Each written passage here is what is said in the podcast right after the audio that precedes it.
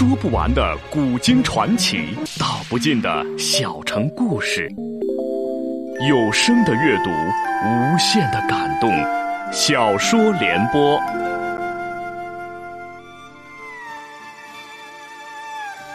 三国末年，司马氏把持魏国朝政，不惜私养死士，以暴力暗杀政敌。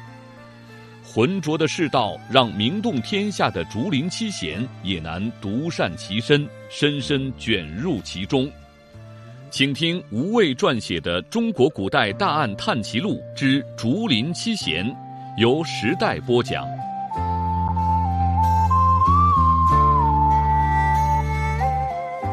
狄希听说是刘氏婢女同乡，便实话告道：“我也没去过刘家。”只是听小儿狄望简略提过，往东穿过竹林后，折向东北，沿山道大约走一里地，看到一块大红石后，便转向正北。到山脚下无路可走时，再折向东，有一片松林，刘福便位于松林正中。陆仪道：“啊，记下了，多谢。”作揖而去。狄希刚想进去内室，忽又有客进来，忙迎上前招呼道。客官一语未毕，便愣在当场。来者年近四十余岁，面色沉郁，正是大名士阮籍。高平陵事变后，阮籍果断投到司马氏门下，先是做了司马懿的从事中郎。司马懿卒后，又做了其长子司马师的从事中郎。不久后，魏少帝曹芳被废，高贵襄公曹髦即位，司马师为笼络人心。大肆封官进爵，阮籍也被赐为关内侯，喜官散骑常侍，而今已是竹林七贤中官爵最高者。也难怪狄希惊得呆住了。自阮籍主动出仕以来，便未再光顾过皇宫酒庐。魏少帝曹芳被废黜。阮籍心情愤懑，做首阳山赋，也只是立于大将军府南墙下，朝北遥望远山抒怀，未曾亲临首阳山。数年未见，阮籍明显苍老了许多，鬓角已露出了斑斑白发，神色亦不同往日。昔日其人终日不开一言，总给人高深莫测的印象。但每每与嵇康、刘伶等人聚会于竹林时，眉眼之间仍不由自主流露出了飞扬的义气，表明他胸中的热血未曾完全冷却，只不过不愿过多的外露而已。而今那些神采已全然消失不见，面色愈发阴郁，呈现出一种麻木冷漠来。阮籍似是有事，也不及狄希寒暄，先开口问道：“店家可知道刘玲新居所在？”狄希支支吾吾道：“呃，这个。”阮籍道：“我找刘玲有急事，还望店家行个方便。”自阮籍投靠司马氏后，便与嵇康、刘玲等人疏远，再无往来。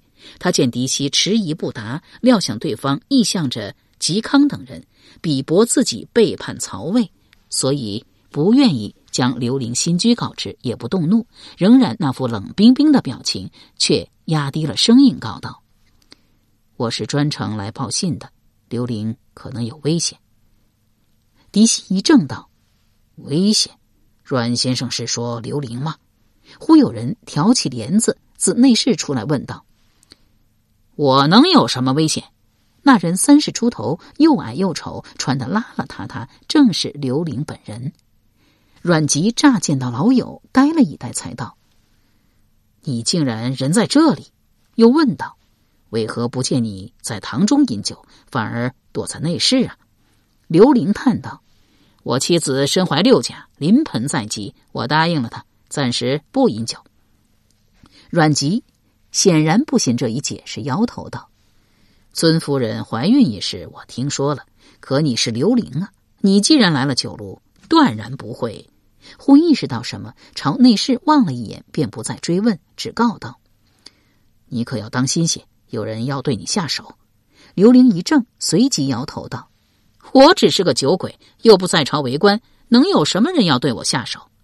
阮籍一把抓住刘玲肩头，低声道：“我讲真的，不是开玩笑。”刘玲虽已与阮籍久无来往，但料想以对方性情，不会无缘无故的跑来这一趟，必是因为他亲近司马氏的缘故，听到了什么风声，便收敛起嬉皮笑脸，正色道：“多谢阮吉兄专程赶来报信，我会特别留意的。”阮吉道：“明枪易躲，暗箭难防，你最好先避上一避。”刘玲笑道：“我都避到首阳山来了，还能避到哪儿去啊？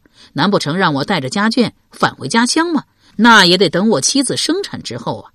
顿了顿，又说：“况且我始终不明白，我刘玲会对他们有什么威胁，竟要对我下手，刻意加重了‘他们’二字，显是一指掌权者司马氏一方。”阮籍又朝内侍望了一眼，道：“话已带到，我也该走了。”刘玲道：“那好，我们改日再聚。”阮籍先是一怔，随即摇了摇头，露出无可奈何的神情来，拱了拱手，朝外走去。刘玲叫道：“我是讲真的，等我刘家新生儿满月那一天，我会在吕安东园摆一桌宴席，阮籍君可一定要赏光啊！”阮籍不置可否，径直出去。刘玲重新进来内室，内室中早坐着一名男子，年龄比刘玲略小。一身长袍，虽蓬头垢面，不修仪容，却风度可见，风采照人。刘玲问道：“外面的话你都听见了？”那美男子点了点头，又叹道：“阮籍虽然在司马大将军手下为官，心性究竟还是正的。他听到风声，知道你将会有危险，竟肯为了知会你，冒险走这一趟。”刘玲道。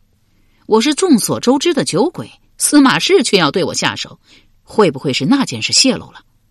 美男子道：“有可能。”刘玲忽然想到一事，哎呀一声，忙道：“哎呀，我得立刻赶回家去，将一干信件赶紧烧掉。”话音刚落，店家之子狄旺便急急闯了进来，告道：“司隶校尉的车驾快到了。”刘玲惊讶之极，一时难以相信，问道。是司隶校尉吗？你可看得清楚？狄旺道：“我经常去洛阳城中采购物品，认得司隶校尉的车驾。”刘玲道：“哎呀，钟会竟然亲自到了，一定是来捉拿我了。嵇康，你先从后门走吧。”那美男子正是七贤之首嵇康。闻言尚在迟疑，刘玲连声催促道：“快走，快走！”嵇康道：“那你呢？”刘玲道：“我当然得立即赶回家去啊，将那些信函烧掉。你放心，我刘朱两家跟钟家渊源很深，只要没有真凭实据，钟会啊也不能奈我何。”见好友仍然不动，便道：“大事要紧。”嵇康闻言，遂不再迟疑，拱手道：“君自珍重。”刘玲命狄旺送嵇康抄小道离开，自己则一路狂奔往家中急赶。刚拐上羊肠小道，便听到前面松林中传来刀刃交接声，不由得大吃一惊，暗道：“这一带尽是丛林，车马难以通行，私立车驾最多只能抵达皇宫九庐坡下。我又是熟门熟路，钟会一行人竟能赶在我前面。”转念又觉得不对，即便私立拿人，也不会真的动起刀枪。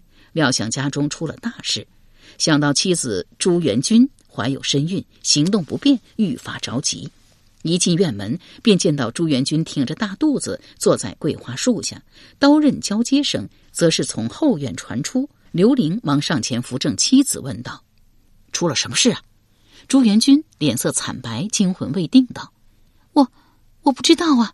有歹人杀了郭丽，还有歹人将我推倒。我见到了他的眼睛，冰冷锐利，好可怕。他他想要杀我。”刘玲见妻子语无伦次，一时问不出个所以然，便道：“夫人别怕，司礼校尉的大队人马马上就到了。竹林七贤均已成家，嵇康夫人是曹魏公主身份，贵不可言。其余诸人妻子诸多出身士族，如阮籍妻子是建安妻子之一刘贞之女，王戎妻子出自著名的琅琊萧氏。”向秀、山涛、阮咸其子也均是大家出身，唯独刘伶其子朱元君是相氏之女。朱氏生父朱建平虽然生前享有大名，但相氏毕竟不算高贵之业，而刘伶生父则是曹操心腹文书。若不是染病早死，在魏国出将入相不是难事。因而，在平常人看来，是朱氏高攀了刘氏。偏偏朱元君不这么认为。他父亲虽是个相士，来往之人却无不是朝中显贵，甚至连曹丕年轻时也折节与其结交。而朱元军成人后，容貌姣好，总觉得刘伶又矮又丑，配不上自己，因而素来强悍。在目下凶险情境下，一向轻视丈夫的她，竟起了前所未有的依赖之心。见刘玲起身欲走，忙攀挽住他的手臂，道：“那些人个个武艺了得，父君千万不要去。”刘玲好奇问道：“你如何知道他们个个武艺了得呀？”朱元军道：“他们在后院乒乒乓乓打了半天了，不是武艺了不得又是什么？父君，你不要走。”刘玲不便告知自己要赶在私立校尉钟会抵达前焚毁重要信函信件，只道：“啊，我不是去后院，我只是进屋看看。”甩脱妻子的手，赶来书房，却见墙上暗格已经被打开，里面一干信函全不见了。他这已经非同小可，忙掩了暗格，重新出来问妻子道：“今日有谁进过我的书房？是谁拿走了我放在暗格中的东西？”朱元军见丈夫脸色森严，语气严厉，一时有些害怕起来，结结巴巴的说：“我我不知道啊，我没进去过。那歹人把我推倒，曾进去过屋子，或许是他拿走了，也未可知啊。”刘玲一时不及多想，急忙赶来后院，却见婢女郭丽倒在石凳下，胸口一个大血窟窿，还在汩汩冒血。另外三人正在院中争斗，一人一身黑衣，以黑金蒙面。一人一身灰色长袍，戴着一顶乡间流行的竹笠。由时代播讲的吴畏撰写的《中国古代大案探奇录·竹林七贤》正在播出。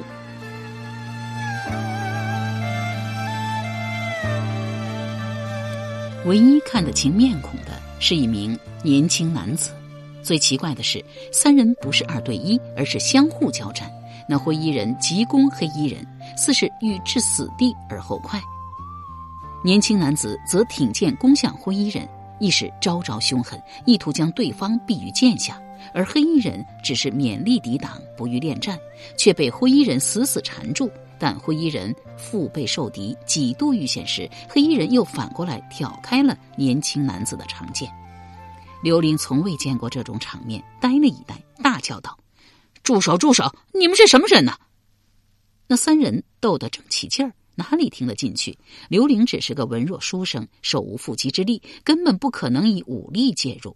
他料想这三人中的一人必是司马师手下，也正是其人取走了藏在暗格中的信函。但另外二人又是什么来历？莫非其中一人是寿春派来阻止司马师手下的？但既涉及机密大事，话不能当面问出，只能先想办法识别三人身份。便大叫道：“司礼众校尉的大队人马就要到了！”这一句果然有用，那三人立即停止了缠斗，各自奔到后墙下，欲翻墙逃去。刘玲见状大诧，果真是寿春使者的话，听到官府兵马的到来，逃走是理所当然的事。但司马师的人为何亦是？匆忙逃走呢？还是对方并没有取到足以当做证据的信函，此时不便露面？就在电光火石的一刹那，刘玲忽然认出了其中一人，忙举手招呼那年轻男子道：“哎，你，我见过你，你是郭丽的同乡，叫陆仪，对吧？”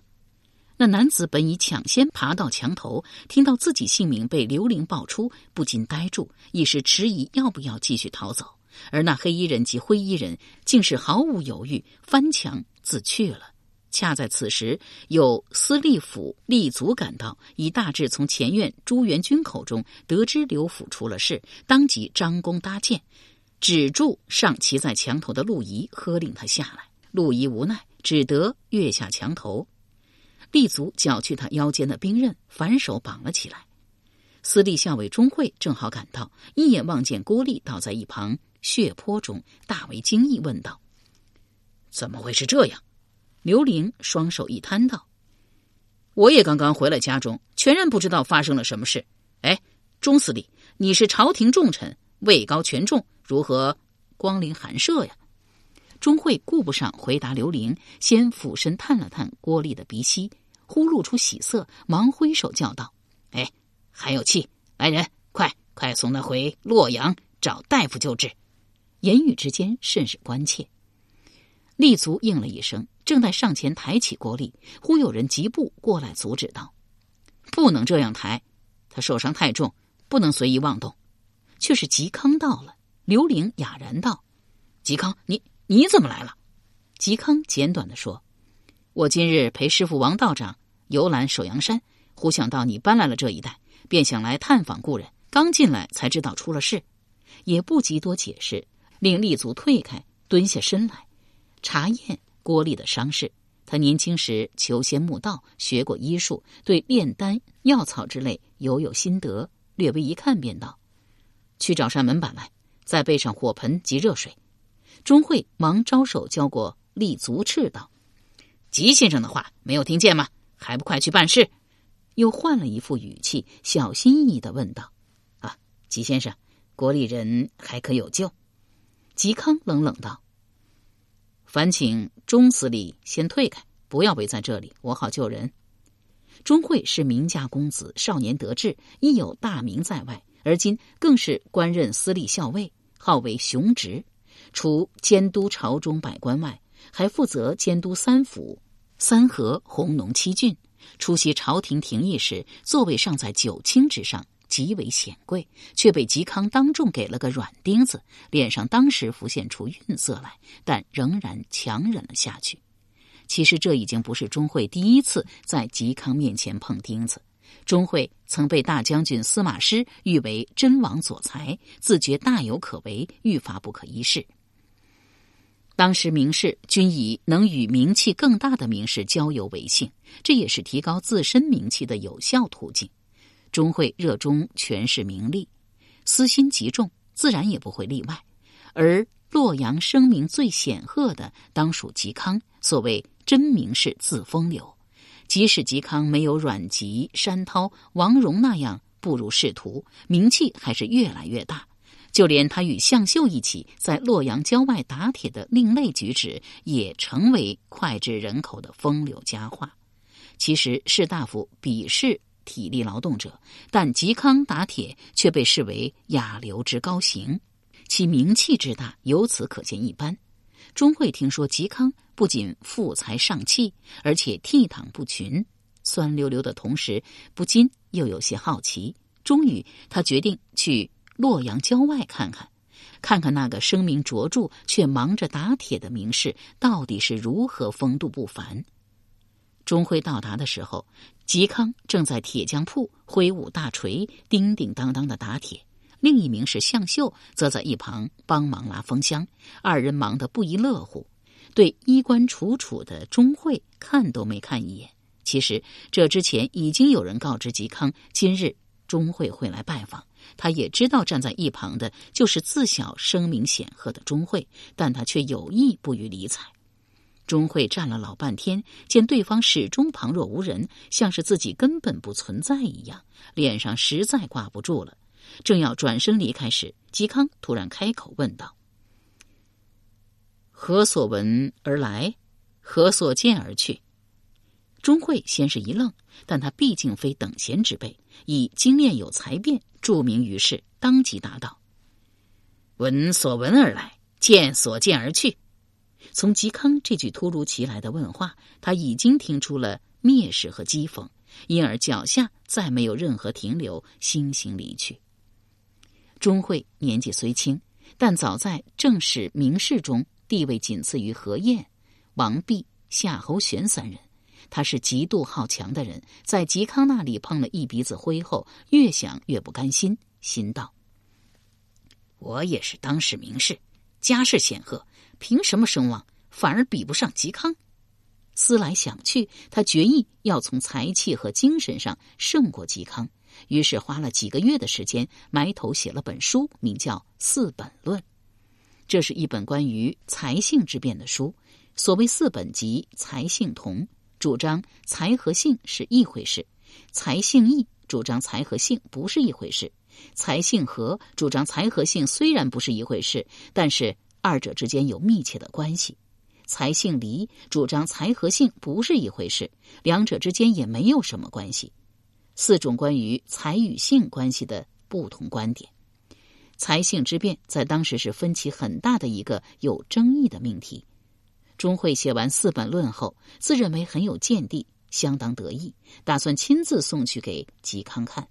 一是显示自己不凡的才华，二是若能得到嵇康的称赞，那就是了不得的风光大事，可以彻底扳回之前造访被冷遇的面子。于是钟会将新书揣在怀中，到洛阳郊外去找嵇康。可是到了铁铺外。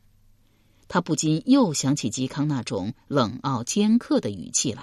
若是见了面再被刁难一番怎么办？他越想越是紧张，干脆将书从墙外扔进院子，随即转身即走，生怕被人发现。嵇康素来主张才性离的观点，也一直未对《四本论》发表评价。但从这件事上，多少可以窥见嵇康在当时士林中的地位。就连钟会这样的野心家，在首次造访被冷淡的情况下，依旧期望能够得到嵇康的首肯。这也是为什么钟会明知嵇康轻视自己，还一再客气待之的原因。然今日当着众下属失了面子，脸上还是有些挂不住了。刘伶生父刘任及夫人朱元君生父朱建平与钟会生父钟繇均是至交好友。几家后人交情也还算不错，刘府婢女郭丽便是钟氏转送。刘伶见钟会脸色不大好，担心他为人锋利，一怒之下会对嵇康不利，忙圆场道：“啊，嵇康也算是半个大夫，就让他专心救人好了。哎，钟司礼，你我好久不见了，请到前堂坐上一坐，也好叙话。”来到前院，却见两名白发道士正陪着朱元军闲话。其中一人正是嵇康游仙时所拜师傅王烈，当年也曾加入过七贤的竹林之游；另一人却是个生脸，从未见过，年纪也比王烈要小上几岁。刘玲忙上前招呼，王烈遂指着身边的道士介绍道：“啊，这是我弟弟王表，一直游历在外，近来才回中原。”钟会见王氏兄弟须发飘飘，仙风道骨；王烈又是嵇康师傅，料想定有非常人所能企及的修为，心中极为仰慕，忙上前拜见，自报了姓名。王烈对这位权柄显赫的司隶校尉却不如何热情，只是微微点了点头。王表更是没空理会钟会，他对传说中的朱建平相术十分有兴趣，一再向朱元军追问其神奇之处。朱元军道：“我只是女流之辈，先父在世时并没有将相术传给我。”王表笑道：“朱夫人是朱相氏独女爱女，耳闻目睹，总该比平常人知道的多些。而且我听说朱相氏有一本心血之作，名叫《元君书》，朱夫人的名字就是从这本书而来。朱相氏既无子嗣，也无徒弟。”想必元君属应该是传给了朱夫人，不知夫人是否愿意借我一观呢？朱元君道：“先父是留了一本书给我，不过家中书籍一向由我夫君收藏。”一面说着，一面转头重重看了丈夫一眼。刘玲见妻子颜色似乎不愿意将元君书轻易取出示人，忙道：“啊，今日我家中出了事。”歹人闯入，杀伤我府中的婢女。嵇康现下还在后院忙着救人呢。不独如此，歹人还闯入屋中，乱翻了一通，书房也是弄得乱七八糟。我尚未来得及清点。王表闻言一怔，只好道：“哦，实在抱歉，是我鲁莽了。那么改日再来观书吧。”又见嵇康已指挥立足，用门板将郭丽抬入厢房，便道：“我兄弟二人对医术。”已颇有涉猎，或许能助嵇康一臂之力。拱了拱手，自与王烈去厢房探望伤者。刘伶先将妻子扶到屋内躺好，这才出来招待钟会，问道：“哎，钟司令，你还没有告知你今日光临，所谓何事啊？他见钟会虽然穿了官服，身边却只有数名侍从，并没有携带大队人马，不像是来捕人的。但料想，而今钟会已是司马氏心腹，位高权重，即便有刘钟两家的老交情，也请不动这位司礼校尉远来首阳山，不由得愈发好奇对方来意。钟会道：“我是为郭丽而来。”这一回答大大出乎刘玲意料。他愣了一会儿，才问道：“司隶军是来索回郭丽的吗？这样一件小事，派人知会一声即可，何劳司隶军亲自跑一趟啊？”由时代播讲的无畏系列小说《竹林七贤》，今天就播送到这里，请明天继续收听。